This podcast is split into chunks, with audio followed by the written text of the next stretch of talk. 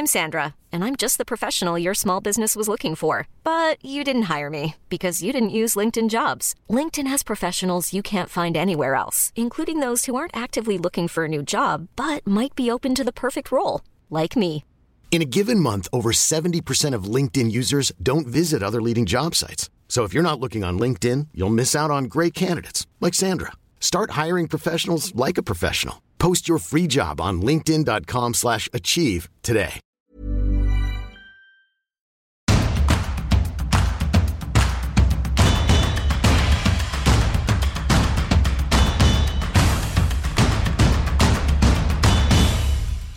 Bonjour à tous et bienvenue dans Tour d'Europe, votre podcast d'actualité du football européen. Je suis Cyril Morin, journaliste à Eurosport. Et en cette trêve internationale, on commencera ce Tour d'Europe par parler du Portugal, de Cristiano Ronaldo. À quoi joue le Portugal avec CR7 C'est la question qu'on posera à Julien Pereira, notre spécialiste du football portugais. On ira ensuite en Allemagne pour évoquer l'arrivée surprise de Thomas Tuchel au Bayern. David Lortolari nous expliquera les contours de cette arrivée. Et on parlera aussi des ambitions de la Mannschaft en vue de l'Euro 2024. L'Allemagne peut-elle aller gagner le titre? C'est la question un peu loufoque qu'on va se poser avec. Et on refermera enfin ce tour d'Europe en allant en Italie pour parler du cas Milan Skriniar qui inquiète au Paris Saint-Germain. Le Slovaque est blessé au dos et pourrait ne pas rejouer jusqu'à la fin de saison. Alors Paris a-t-il des raisons de s'inquiéter? Guillaume Maillard-Pacini nous expliquera tout ce qu'il se passe en coulisses. Vous connaissez le programme. Tour d'Europe est à retrouver en podcast chaque semaine et chaque lundi, surtout sur les plateformes d'écoute. Si vous préférez la vidéo, rendez-vous sur eurosport.fr. Tour d'Europe, c'est parti Et allez, on commence ce tour d'Europe par évoquer euh, cette trêve internationale et euh, le renouveau ou pas du Portugal. On accueille euh, Julien Pereira, notre euh, couteau suisse à nous, parfois présentateur de cette émission, mais aussi et surtout fervent suiveur du, du football portugais. Salut Julien, j'ai envie de te Salut, demander comment va le Portugal avec cette nouvelle ère Martinez Le Portugal va bien. euh, le Portugal ne va pas faire la fine bouche parce que euh, deux victoires sans prendre des buts et en en marquant 10, c'est plutôt pas mal. Euh, c'est pas souvent arrivé dans l'histoire de la sélection. Évidemment, il y a l'adversité qu'il faut prendre en compte. Il n'y a pas non plus d'effusion, il n'y a pas d'emballement. Mais il y a des satisfactions, il y a du renouveau, il y a des, des nouveautés intéressantes. Et euh, des choses euh, qui donnent l'impression de revenir un petit peu en arrière. Ah, et alors évidemment, on vient de voir pour parler de, de ceci et d'un joueur en particulier, c'est évidemment Cristiano Ronaldo, rappelé par Martinez, capitaine et titulaire lors de ces deux matchs face au Liechtenstein et au Luxembourg, euh, bah, deux doublés pour euh, CR7. Euh, Ma question, elle est très directe. À quoi joue le Portugal avec Cristiano Ronaldo, Julien? Eh bien, c'est une excellente question. Euh, tout le monde se pose la question en réalité, à part Roberto Martinez. Euh, tu l'as dit, il y a eu deux victoires euh, très intéressantes, mais lundi matin, ce qui faisait la une de la plupart des quotidiens sportifs portugais, c'est ce débat autour de Cristiano Ronaldo et indirectement de Gonçalo Ramos, parce que que Ronaldo soit là, personne n'en doutait, personne ne le remet en question d'ailleurs. Là où le bas blesse, c'est plutôt la question de son statut, parce qu'on attendait euh, Gonçalo Ramos titulaire sur au moins l'un des deux matchs. Finalement, il a joué euh, moins de 40 minutes, et Ronaldo, lui, a été tu- titulaire sur les deux matchs. Ce qui laisse penser quand même que Roberto Martinez veut continuer d'en faire un élément central de son 11, alors que euh, Fernando Santos avait fait un petit peu le sale boulot pour lui euh, à la Coupe du Monde, c'est-à-dire Ouais. faire comprendre à Cristiano, Cristiano Ronaldo pardon, qu'il n'est plus euh, une star autour de, avec euh, 10 joueurs autour de lui, mais bien euh, un élément parmi euh, beaucoup d'autres qui sont euh, aussi forts et aussi importants que lui. On l'a dit. alors effectivement, sa place dans le groupe, on peut comprendre. Cristiano Ronaldo a décidé de poursuivre sa carrière au moins jusqu'à l'Euro, si, on a bien compris, Julien. Mais pourquoi cette volonté de lui redonner le leadership avec le brassard, de le remettre titulaire Est-ce qu'il faut s'attendre à ce que ce soit le cas jusqu'à l'Euro et que donc potentiellement Cristiano Ronaldo, en ayant joué quasiment deux saisons dans un championnat mineur comme celui d'Arabie Saoudite, soit euh, l'attaquant titulaire euh, du Portugal à l'Euro 2024 Bah, la question a été posée euh, en conférence de presse à Roberto Martinez et il a répondu que son expérience, son statut et aussi sa faculté à marquer des buts étaient euh, le problème, c'est que personne n'en a jamais douté. tout le monde sait très bien que Ronaldo est capable de marquer des buts contre le Luxembourg, contre le Liechtenstein et même contre des équipes plus fortes. le problème, c'est que c'est plus seulement ce qu'on lui demande. Il y a une vraie volonté aujourd'hui, avec cette génération qui est une génération dorée, de mettre en place quelque chose de solide, quelque chose de cohérent. Et aujourd'hui, pour faire quelque chose de cohérent en équipe nationale, vous êtes obligé de faire ce qui se fait en club, c'est-à-dire avoir 11 joueurs qui travaillent pour le collectif.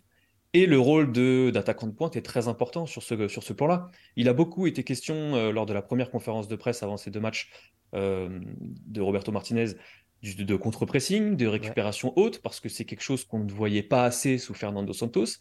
les réponses étaient plutôt euh, positives sur ce plan-là. Finalement, les actes n'ont pas suivi parce que bah, Ronaldo, c'est un joueur qui marque des buts, certes, c'est un joueur qui parfois va faire les efforts, mais il ne s'agit pas seulement de faire les efforts, il s'agit de savoir comment les faire, savoir à quel moment les faire, savoir euh, étudier euh, la défense adverse pour savoir avec quel pied le défenseur qui a le ballon va relancer ou, est le moins à l'aise.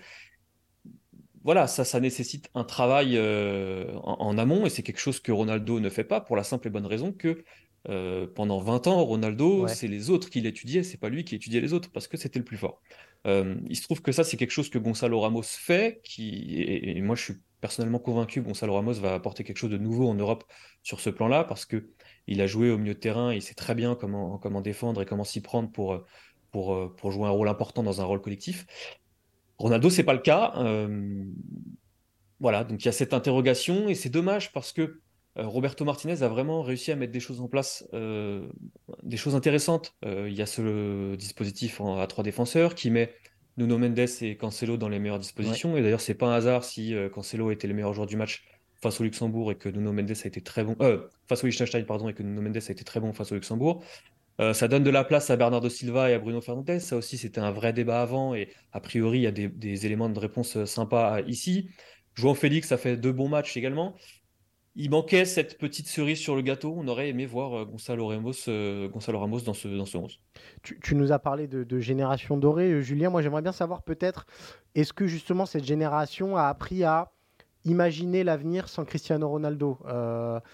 Qu'est-ce qui se dit peut-être dans cette équipe? Et surtout, est-ce que certains commencent à être convaincus que le Portugal serait meilleur sans Cristiano Ronaldo? J'imagine qu'on ne le dit pas à micro ouvert, mais des petits des, bribes d'informations pour savoir si potentiellement ça, peut devenir un problème aussi pour les deux ans qui viennent au Portugal. Alors, tu l'as dit, euh, personne ne le dira. Euh, ce qui est sûr, c'est que les joueurs que tu évoques, on peut parler de Bruno Fernandes, de mhm. Bernardo Silva, qui sont des joueurs importants, qui font partie des références à leur poste, eux, ils sont persuadés de pouvoir gagner avec ou sans Cristiano Ronaldo. Euh, avec ou sans, ça veut dire il est là ou il n'est pas là. Euh, d'ailleurs, Bruno Fernandez a souvent euh, marqué quelques, contradictions avec Ronaldo. Ça a encore été le cas sur ce rassemblement, parce que Ronaldo, la semaine dernière, a dit qu'il y avait un, espèce de nouvel air frais, une espèce de nouvel air frais avec euh, le nouveau sélectionneur. Juste après le match de Luxembourg, ben, Bruno Fernandez dit le contraire, dit que non, il n'y a pas de nouvel air frais, c'est juste que c'est une phase de transition. Donc, sur ce plan-là, ces joueurs-là sont capables d'assumer, mais ils attendent évidemment que ce soit le sélectionneur qui le fasse. Euh, Fernando Santos l'avait fait. Il y a un vrai doute autour de Roberto Martinez parce que souvenez-vous souvenez de sa gestion euh, des statuts en Belgique. Souvenez-vous de ce qui s'est passé euh, au sein du vestiaire lors de la Coupe du Monde, au sein du vestiaire belge lors de la Coupe du Monde, qui a complètement explosé. Donc le doute, il est là. Est-ce que Martinez va être capable de trouver une solution, entre guillemets, au problème qu'il s'est créé lui-même en redonnant un statut titulaire à Cristiano Ronaldo? Et ben voilà, en tout cas pour nous, c'est une très belle saga pour aller jusqu'à l'Euro 2024 et, et, pour reparler un petit peu de Cristiano Ronaldo, euh, désormais euh, joueur en, Arabie Saoudite. Merci beaucoup, euh, Julien. On va tourner cette page portugaise et on va désormais en Allemagne. Et allez, on enchaîne dans ce tour d'Europe. On va en Allemagne retrouver David Lortolari, notre spécialiste Bundesliga et football allemand. David, les dernières heures ont été très très agitées euh, en, Allemagne et notamment en Bavière puisque il y a eu cette annonce surprise, on va pas se cacher, euh, du départ de Julian Nagelsmann remplacé par Thomas Tuchel. Ça s'est dessiné le jeudi, ça s'est officialisé le vendredi. On est lundi. Est-ce que tu peux déjà nous faire un résumé des derniers jours complètement dingues vécus par le Bayern? Oui, c'est effectivement une dinguerie cette affaire-là. Euh, tous les journalistes ont été euh, soit choqués, soit surpris. Euh, vous pouvez faire toute la gamme du, du vocabulaire. Ouais. C'est une réalité, surtout que quelques jours avant ces événements, euh, dans le grand bi-hebdomadaire de référence, le Kicker, l'un des présidents de, du Bayern, euh, Monsieur Herbert Heiner, avait expliqué qu'on était très content au Bayern de ce que faisait Nagelsmann. Alors peut-être était-ce une, euh, une façon de, de tromper son monde. En tout cas, c'est c'est écrit noir sur blanc dans le magazine, qui est un magazine hyper sérieux. Et donc ça a d'autant plus surpris euh, tout le monde. Le Bayern euh, s'intéressait à Thomas Tuchel depuis mars 2022 déjà. Ouais. Donc on avait quand même anticipé des, euh, des plans A, des plans B, des plans C. Euh, mais les choses ont été précipitées effectivement. Alors peut-être l'un des événements, c'est le, le dernier match très décevant du Bayern, la défaite contre Leverkusen, avec des prestations de plein de joueurs tout à fait insuffisantes. Mhm. Et c'est l'une des raisons qui qui ont été présentées en conférence de presse effectivement par Oliver Kahn, par Hassan Salihamidzic, président, directeur sportif, pour expliquer qu'on se séparait de, de Nagelsmann. C'était une conférence de presse très solennelle, très sérieuse, un peu euh, sur l'émotion.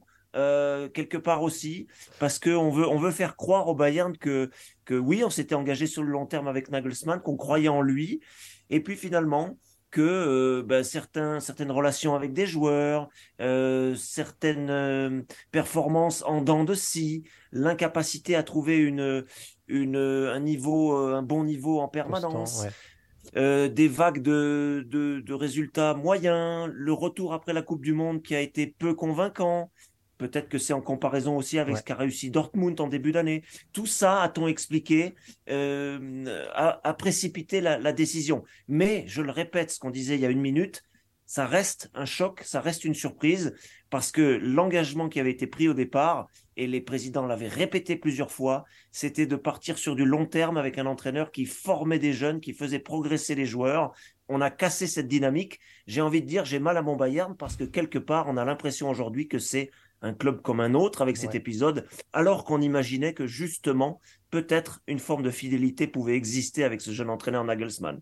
On, on a quand même l'impression, euh, David, que finalement le, mariage fait sens euh, après coup entre Tuchel et, le, Bayern Munich. Alors évidemment, il y a toutes les circonstances qui font que c'est un choc en Allemagne, mais euh, c'est potentiellement le meilleur entraîneur allemand euh, actuellement disponible sur le marché. Un des meilleurs entraîneurs européens, on l'a vu lors de son passage au Paris Saint-Germain, on l'a revu à Chelsea. Il était libre, il était intéressé par le Bayern Munich. Il était aussi dans le viseur d'autres clubs. On a parlé du Paris Saint-Germain, du Real Madrid. Euh, le Bayern ne pouvait pas passer à côté de cette occasion-là aussi. Et en quoi peut-être euh, représente aussi une certaine forme de, logique. Tuchel au Bayern, bon bah ça devait arriver un jour. C'est arrivé dans des circonstances surprenantes, certes, mais ça reste une certaine logique, non? Absolument, les, les dirigeants se- s'intéressaient à lui de très près euh, depuis longtemps. Et là, peut-être y a-t-il eu, c'est une forme d'explication aussi sur le timing. Ouais. Peut-être y a-t-il eu une précipitation, allez, on va dire une relative précipitation, parce qu'on s'est dit, il va être courtisé par ailleurs.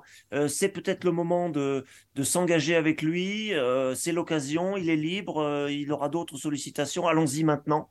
Euh, c'est un engagement pour euh, deux saisons, si je me souviens bien. Donc c'est du court moyen terme. Ouais. Et c'est amusant euh, parce que sur les réseaux sociaux, on se moque beaucoup en Allemagne du fait que lorsque Tourelle théoriquement terminerait ce mandat-là, Nagelsmann aurait encore été en poste pour une saison. Donc c'est un peu un, un revirement de, de politique. Mais oui, ça s'impose quelque part. Lui a répété, a expliqué en conférence de presse aussi, c'est un honneur de venir entraîner le Bayern. Et notamment pour des raisons qui peuvent paraître un peu secondaires, mais qui pour lui sont, je pense, importantes, c'est le fait de se sentir un peu chez lui. Ouais. Euh, géographiquement, il est originaire du sud de l'Allemagne. Euh, Ça fait sens, effectivement, Cyril. Et puis, et puis sur le fait de diriger ce qu'il a appelé euh, un effectif euh, de très haut niveau. Et effectivement, Tourelle avec ces, ces joueurs-là, euh, si ça colle au moins à court terme, ça peut faire des étincelles. Il a un calendrier incroyable. Il va démarrer avec Dortmund. Il y a demi-finale de coupe ensuite contre Fribourg. Et puis quelques jours après, il y aura la, la confrontation en Ligue des Champions contre Manchester City. Donc pour Tourelle, c'est à fond tout de suite. Tu, parlais de, faire des étincelles et on, refermera cette parenthèse sur ça. Euh, Thomas Tuchel, on l'a vu, euh, ça s'est mal terminé à Dortmund, ça s'est mal terminé euh, au Paris Saint-Germain, pas en termes de résultats, mais souvent avec ses dirigeants. C'est un entraîneur qui peut être frontal. Alors, la situation à Chelsea, avec le, club en vente, etc., a fait qu'il a su mettre peut-être un peu d'eau dans son vin à cette époque-là et avoir un discours plus politique, on a envie de dire. Euh, mais on sait que le Bayern Munich, euh, c'est un club ô combien politique. Est-ce qu'il n'y a pas quand même ce risque bah, de, de, dissension au grand jour et euh, que le Bayern redevienne le FC Hollywood avec Thomas Tuchel? Alors, il y a quelques éléments importants. Effectivement, Uli est toujours dans les coulisses et lui n'était pas un grand fan de Nagelsmann. C'est une des raisons pour laquelle aussi, on en a cité plusieurs, c'en est peut-être une autre, pour laquelle ça s'est mal terminé avec le jeune Nagelsmann. Et euh, Tourelle va venir avec son, son staff aussi. Donc ça, c'est peut-être pour lui une façon d'avoir un certain confort. Mais je, je parlais de, de parce que évidemment, être adoubé, être euh, validé par l'ensemble des dirigeants de ce club euh, euh, où il y a beaucoup, beaucoup de, de, gens importants, des gens qui ont du poids. On parlait de Enes, il y a les deux présidents aujourd'hui, il y avait Beckenbauer avant, il y a Salihamidzic aujourd'hui auquel on veut donner beaucoup de pouvoir. Tous ces messieurs comptent. Et si Tourelle est, est validé par tout cela, ce qui semble aujourd'hui quand même être le cas, ça va lui donner un peu de, de, de l'attitude. Mais évidemment, vous avez vu avec l'épisode précédent, je serai court là-dessus quand même, Cyril, mais c'est important. Euh, Nagelsmann avait fait mettre dehors l'entraîneur des gardiens Que, que, que, Manuel Neuer appréciait tant, et ça a été l'une des raisons du, bazar, du désordre, du chaos. Et euh, Tourelle ne pourra pas forcément tout se permettre non plus. Il va arriver avec des gens à lui, il les a cités en conférence de presse, mais s'il veut tout changer au Bayern, on sait que ça ne marchera pas. Donc on va lui donner euh, les clés du sportif, et puis derrière, on va voir. C'est vrai que les épisodes précédents, et notamment à Dortmund, ne plaident pas en la faveur d'un Tourelle sur le long terme à Munich. Mais pourquoi pas Autant espérer un miracle, allez.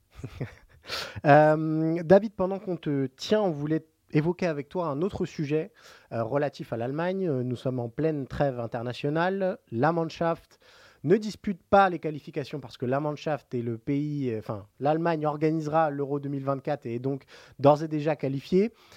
Et tu nous as dit euh, que en Allemagne, il y avait un discours qui existait, qui expliquait que la Mannschaft devait être candidate au titre euh, lors du prochain Euro. Au vu des résultats de la Mannschaft ces dernières années, est-ce que c'est pas complètement délirant d'avoir ce type de discours aujourd'hui en Allemagne? Il y a le précédent 2006, euh, on avait organisé, ça, ça avait été salué par tous en, Europe et autour du monde, organisé merveilleusement la Coupe du Monde et il y avait eu l'élan populaire qui avait permis aussi un, beau résultat sportif. Je pense qu'on espère ça aussi avec ce, cet Euro 2024, c'est un argument évidemment, mais ça ne suffit pas, bien entendu. Euh, ça paraît euh, un peu fou de se dire que des joueurs, allez, soyons un peu durs, du second niveau européen, comme par exemple Kevin Schade, l'ancien de Fribourg qui est parti en Angleterre. Ça paraît compliqué d'imaginer que ces joueurs-là soient champions d'Europe dans un peu plus d'un an. C'est vrai. Mais Hansi Flick euh, a quand même encore un peu de temps. Il fait des expérimentations. On en a vu quelques-unes là contre le Pérou. C'était intéressant d'avoir un Fulkrug buteur à deux reprises avec autour de lui un Timo, un Timo Werner. Voilà quelque chose d'intéressant. On a vu aussi Kaya Verts, Florian Wirtz ensemble, les deux petits prodiges en neuf et demi. C'est intéressant parce que ça peut donner de belles passes décisives et de bons ballons. Donc on a, on a effectivement un peu les deux, les deux influences dans la tête. Se dire que le groupe est pas forcément le meilleur d'Europe, quoique il y a quand même de super joueurs. Mais se dire aussi que euh, il y a cet élan populaire qui va venir il y a, on l'a constaté à Mayence sur le match euh, amical récent, à nouveau un intérêt populaire pour cette équipe. Je pense que c'est important, je le répète. Et puis on va voir aussi contre la Belgique, là, un premier test cette semaine. Il y aura Domenico Tedesco en face, super mhm. jeune entraîneur allemand qui a fait de, très belles choses récemment, euh, qui va être en face. Ça va peut-être provoquer un peu les, les Allemands dans le sens euh, orgueil. Euh, et on va voir un peu ce que ça peut donner. Mais tu as raison, Cyril, sur le fond, il va falloir que ça prenne vite la mayonnaise. Le gardien, il faut résoudre Ter Stegen Neuer. La défense, il faut installer une défense centrale. On a l'impression que ça commence à venir. Le milieu de terrain, il y a profusion de bons joueurs. Et puis l'attaque, c'est là où on va voir si Fulkrug peut être le grand attaquant de 2024 ou pas. Quelques questions encore. Un calendrier resserré, mais tout de même un bel espoir. Euh, on a vu sur cette liste de, de Hansi Flick, Müller, Sané, Rudiger, Gundogan, Soule ne, ne, sont pas là. Beaucoup de nouveaux noms qu'on connaît mal, nous, ici en, en France. Voilà, alors on, regarde ça avec nos yeux français, mais quand on voit la profusion de talents qu'il y a à la disposition de Didier Deschamps à tout, dans tous les secteurs de jeu, euh, est-ce que ça, on en parle un petit peu en Allemagne Je comprends qu'il y a une, ambition populaire autour de cet euro, mais euh, en termes de niveau et d'expérience et de, de, top, top joueurs, euh, l'Allemagne n'est plus vraiment dans le premier niveau européen. Oui, euh, c'est vrai. Dans la presse, on respecte euh, avec, euh, en regardant un peu d'en dessous les performances de l'équipe de France et notamment Kylian Mbappé, comme mmh partout ailleurs, évidemment. ça, c'est un élément, effectivement. mais à côté de ça, on fait confiance à Flick. Il a été confirmé après la défaite, enfin après la, la, la déception du dernier grand tournoi. Et aujourd'hui, les joueurs que tu as cités, pour certains d'entre eux, ils sont simplement euh, mis au repos pour pouvoir euh, se recharger un peu dans leur club. C'est le cas notamment d'un Thomas Müller, c'est le cas aussi euh, d'un Leroy Sané pour pouvoir retrouver l'allant qu'on attend d'eux. C'est une forme de punition si on veut, petite punition pour dire voilà, si vous voulez performer en 2024 avec la Mannschaft, il va falloir hausser le niveau. Et on en revient au Bayern dont on parlait aussi par ailleurs. Il faut que le niveau augmente pour être un peu, bah, pouvoir à nouveau avoir la poitrine en avant et être un peu fier. Ils ont confiance que ce soit possible, mais c'est vrai, Cyril, aujourd'hui, à l'heure où nous parlons, on n'en est pas encore tout à fait là. Il va falloir monter le niveau en club et en équipe nationale pour vraiment prétendre à la victoire en 2024. Je suis absolument d'accord avec ça. Et eh ben, premier élément de réponse quant au niveau réel de cette Mannschaft dès mardi avec ce test face à la Belgique, tu l'as dit David. Euh, merci beaucoup. Nous, on va enchaîner, on va partir de l'Allemagne en Italie pour évoquer le cas Milan-Skriniar. Notre tour d'Europe nous emmène désormais en Italie. On retrouve Guillaume Maillard Pacini, un tifosi heureux parce que l'Italie a, regagné contre Malte. Euh, Guillaume, il y a un homme qui est sur toutes les lèvres et sur toutes les unes euh, des quotidiens sportifs italiens euh, ce lundi. C'est Matteo Retegui. Qui est-il? Alors écoute, euh, bon déjà, il faut dire que la victoire contre Malte n'était pas hyper emballante. Hein. Ah. En Italie, voilà, ouais, c'était un 2-0, donc bon, on aurait espéré mieux en Italie après la défaite contre l'Angleterre vendredi. Mais en tout cas, Retegui, oui, c'est la bonne surprise de ce rassemblement. Alors Mancini, alors il joue au club Tigre, il est prêté par Boca Junior. il joue en Argentine et il est, il est argentin normalement, mais du fait d'un passeport de ses grands-parents italiens, qui venait de Sicile, si je ne dis pas de bêtises. Euh, il a été euh, appelé par euh, Roberto Mancini pour ce rassemblement. exactement, c'est le 50e à donc tu sais, c'est les, les joueurs d'origine étrangère, un peu comme Camoranesi, Jorginho et d'autres. Mais c'est vrai que Retegui, c'est la surprise parce qu'en Italie, on n'en avait pas beaucoup entendu parler, mais Mancini le suit depuis longtemps avec son staff. Il a réussi à le convaincre. Écoute, c'est deux buts en deux matchs, c'est une bonne surprise. Alors, pour te dire la vérité, euh, Mancini avait comparé à Batistuta euh, dans les caractéristiques. Et rapidement, on est revenu sur le Tanque Denis qui jouait à l'Atalanta. Donc, c'est pour te dire qu'on est vite quand même redescendu en, gamme. Mais disons que c'est la belle éclaircie de ce rassemblement italien où vraiment, on a quand même une équipe qui est encore en crise euh, selon les médias parce que on l'a vu contre l'Angleterre, on l'a vu contre Malte. C'est une équipe qui doit encore se reconstruire. Et, et Mancini a coupé le lien avec le groupe de l'Euro euh, qui a gagné l'Euro 2021. Mais en tout cas, Retegui, c'est vraiment une surprise qui a amené à durer. Après, voilà, tu le sais, on cherche un buteur depuis très longtemps en Italie, donc on ne va pas s'emballer. Euh, mais en tout cas, voilà, c'est la bonne surprise de ce rassemblement. Matteo Retegui, pardon. On en reparlera dans Tour d'Europe. Mais voilà, c'est un joueur à suivre. Et d'ailleurs, euh, précisément avant de terminer, il est très suivi sur le mercato. On en parle beaucoup à l'Inter. et ce sera un nom, je pense, cet été, Cyril, euh, pourra, pourra animer le, mercato estival. Alors, euh, on va parler mercato toujours euh, et du prochain mercato estival puisqu'on va évoquer le cas de, de Milan Skriniar, le défenseur de l'Inter Milan, Guillaume, qui va s'engager au Paris Saint-Germain l'été prochain. Il n'y a plus beaucoup de surprises autour de ce dossier-là. il s'engagera libre. Le souci, c'est que bah, à Paris, on commence à s'inquiéter de l'état de santé de, de Skriniar. Pourquoi? Parce que depuis la fin du mercato euh, de janvier, euh, il a très peu joué. Je crois que c'est uniquement 4 matchs. Surtout, il a une blessure au dos qui commence à faire beaucoup parler, qui inquiète jusqu'au sein de l'état-major parisien. Qu'en est-il tout simplement?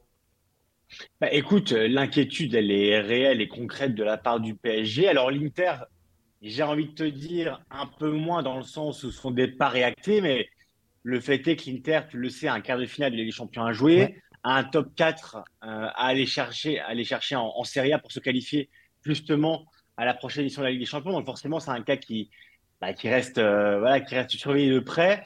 Il y a eu ce voyage, alors vrai ou faux, euh, selon l'entourage du joueur, c'est faux. Lui, il a démenti directement.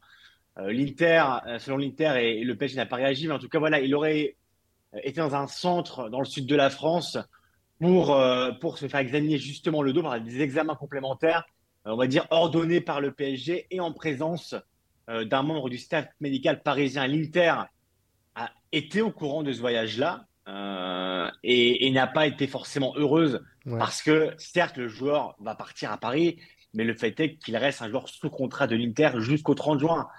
Donc c'est vrai que c'est un voyage, alors vrai ou faux, encore une fois selon les versions, mais qui a pu agacer au sein de l'Inter.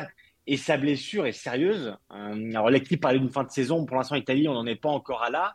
Mais en tout cas, Skriniar, tu l'as dit, a très peu joué euh, depuis son, départ officieux à, Paris. Et, et forcément, c'est un cas qui inquiète, c'est un cas qui agace euh, et qui agacera jusqu'en juin prochain. Mais, mais forcément, c'est un joueur aujourd'hui qui, ces dernières années, n'a pas eu connu trop de blessures, du moins pas à ce point-là. Et depuis fin janvier, honnêtement, on le voit très peu. Hein. donc, euh, donc oui, c'est assez inquiétant pour le, pour le joueur, pour l'Inter, et pour Paris, qui forcément, le sait, va le, récupérer en fin de contrat, mais le, le, salaire sera, sera assez élevé, donc euh, plus la commission, évidemment. Donc, euh, forcément, Paris est, est, très attentif à ce casse-crignard. Euh, on, a vu qu'il avait, été, il avait dû déclarer forfait euh, pour ce rassemblement international avec la Slovaquie. Son sélectionneur a dit qu'il ne va pas bien physiquement. Euh, c'est assez clair et net. Il a joué quelques minutes pour le match retour face à Porto. moi, j'ai une question peut-être du côté de l'Inter aussi sur sa relation maintenant avec le club. on sait que ça a été un peu compliqué, enfin que les ultras ont envisagé à un moment bah, de le siffler. Il a été rétrogradé dans la hiérarchie des, capitaines qu'en est-il aujourd'hui de Skriniar à l'Inter? Est-ce qu'on considère qu'il est encore joueur de, l'Inter euh, et qu'on pense à lui pour les échéances qui viennent? Ou est-ce qu'à l'inverse, euh, bah, on a tourné la page et a priori, euh, on n'est même pas sûr de, revoir Skriniar sous le maillot interiste? Alors écoute, comme je te l'ai dit, les, objectifs sont trop importants pour cette fin de saison pour se passer d'un joueur comme Skriniar. À 100% évidemment, s'il est blessé, voilà, il ne pourra pas être là. Mais disons qu'il y avait une rencontre aussi entre les ultras et Skriniar, de, les ultras de l'Inter et Skriniar pour mettre à plat les choses. Skriniar a expliqué ses raisons aux ultras à la Curva Nord. Il avait fait un communiqué à l'époque qui avait compris et qui avait dit qu'il n'y aurait pas de sifflet. Euh, tu l'as dit, le Capitana, euh, bah voilà, il a perdu son, brassard. Forcément, c'est un départ qui, est mal digéré parce que l'Inter pensait qu'il allait rester. Euh, BP Marotta, l'administrateur délégué, était certain qu'il allait parvenir à le prolonger. Les supporters avaient fait plusieurs banderoles bah, pour l'amener à rester dans, dans sa ville, là où il était capitaine et le voir partir en fin de contrat. C'est surtout ça, Cyril, c'est le fait que, que Skriniar, c'est un joueur qui, euh, l'été dernier, on, se rappelle des offres du PSG, c'est autour des 50 millions d'euros. Et, aujourd'hui, un an après le voir partir gratuitement, disons que c'est un départ qui se fait pas, on va dire, dans, voilà, dans les règles de l'art et, ce qui aurait pu un peu atténuer la, douleur des, ultras de l'Inter et de l'Inter elle-même. Aujourd'hui, c'est un départ, alors aujourd'hui, qui est devenu indolore parce que la blessure se referme inévitablement. Par contre, c'est un départ, oui, qui, fait mal, qui, fait mal au, au vestiaire, parce qu'il était très apprécié, aux dirigeants, aux caisses du club, parce que tu le sais, l'Inter n'est pas dans une situation, euh, euh, on va dire, économiquement euh, agréable. Et, pour son entraîneur, Inzaghi, qui, l'appréciait beaucoup. Donc aujourd'hui, voilà, on commence un peu à, passer outre. Mais en tout cas, oui, sur le, sur le principe même de son départ et sur, les, on va dire, sur la forme plus que sur le fond, on va dire, voilà, ça a été assez, assez indigeste. Dernière petite question sur le cas euh, Skriniar. Euh, tu nous disais que c'était plutôt nouveau de le voir absent parce que là, on a vu beaucoup de réactions de supporters parisiens inquiets de recruter un joueur diminué potentiellement, mais qui pourrait être sujet à, d'autres blessures. Euh, c'est plutôt un joueur très fiable en termes de matchs joués par saison d'habitude. Oui, oui, oui, c'est un joueur qui normalement ne rate pas autant de matchs que ça. Alors, est-ce qu'il se préserve? Alors, tu sais, au début, on était là par une blessure diplomatique, on s'est, on s'est forcément demandé. Visiblement, ça ne l'est pas. mais en tout cas, non, c'est un joueur qui est fiable, c'est un leader de, de vestiaire sur le terrain, c'est un joueur qui, a du caractère, qui, voilà, qui, qui alors, petit point tactique, mais qui joue souvent dans une défense à 3. Et, à l'Inter, il a toujours joué dans une défense à 3, sous Conte, sous Inzaghi. Mais en tout cas, voilà, c'est un joueur qui, euh, d'ordinaire, est très fiable. Il ne faut pas se fier euh, voilà, à ces dernières semaines. Par contre, c'est certain que si d'ici juin, Cyril, euh, tu me, on refait un tour d'Europe et qu'en mai, il n'a toujours pas joué depuis, depuis voilà, attend de s'inquiéter. Mais en tout cas, le PSG est inquiet, c'est ça qu'on peut le dire. L'Inter, plus le temps passe, plus elle est moins parce qu'il sait qu'elle va partir, enfin que, le joueur va partir. Mais en tout cas, c'est un joueur qui d'ordinaire est très faible. Donc là-dessus, il n'y a pas trop d'inquiétude. Par contre, tu le sais, le dos, c'est une blessure qui est toujours assez délicate. Donc euh, c'est pour ça aussi, je pense que Paris le surveille de près parce que tout est signé. Ça là-dessus, il n'y a pas grand doute. Le pré-contrat, euh, tout est acté pour son départ. Par contre, si le PSG récupère un, joueur à 50%, forcément, il y aura, des grandes questions qui, entoureront euh, la suite. Mais en tout cas, oui, Skriniar est un joueur fiable. Par contre, sa situation actuelle euh, est surveillée par Paris et, on comprend pourquoi. Et ben voilà pour le cas Milan Skriniar. Merci beaucoup euh, Guillaume. On va terminer ce tour d'Europe avec ça, tout simplement. On se donne rendez-vous la semaine prochaine, euh, même jour. D'ici là, abonnez-vous évidemment à Tour d'Europe via les plateformes de podcast. Il suffit de taper Eurosport FC pour retrouver et Tour d'Europe et le FC Stream Team. Et moi je vous dis à la semaine prochaine. Portez-vous bien et suivez le football européen.